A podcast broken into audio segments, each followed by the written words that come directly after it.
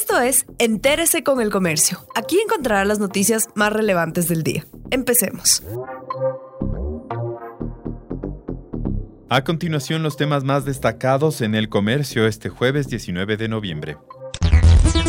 Quito terminará este año con una reducción de 146 millones de dólares en su presupuesto. Está previsto que este jueves el Consejo Metropolitano trate en segundo debate el proyecto de ordenanza reformatoria del presupuesto general. La propuesta de normativa contempla una variación importante en el monto. Pasará de 758,9 millones de dólares a 612 millones.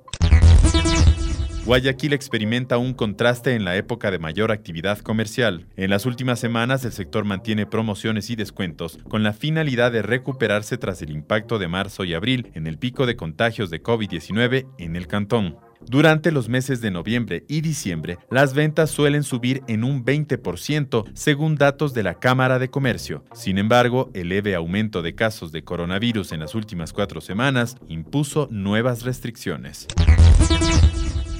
Solo dos de 12 aviones Chita están activos. Por la flota se pagaron 78,3 millones de dólares. Nueve naves esperan mantenimiento. Una se accidentó. Necesitan reparación de los sistemas electrónicos y de las válvulas de distribución eléctrica, reprogramación de las unidades de control automático de temperatura, adquisición de repuestos para los sistemas de eyección para los pilotos, arreglo del indicador de oxígeno frontal, entre otros.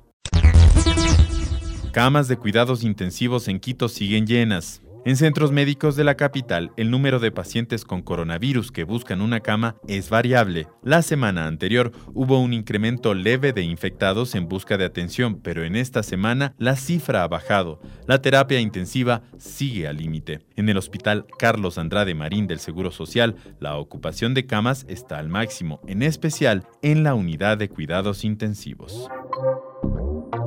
Gracias por acompañarnos. No olviden seguirnos en Facebook, Twitter e Instagram como El Comercio Com.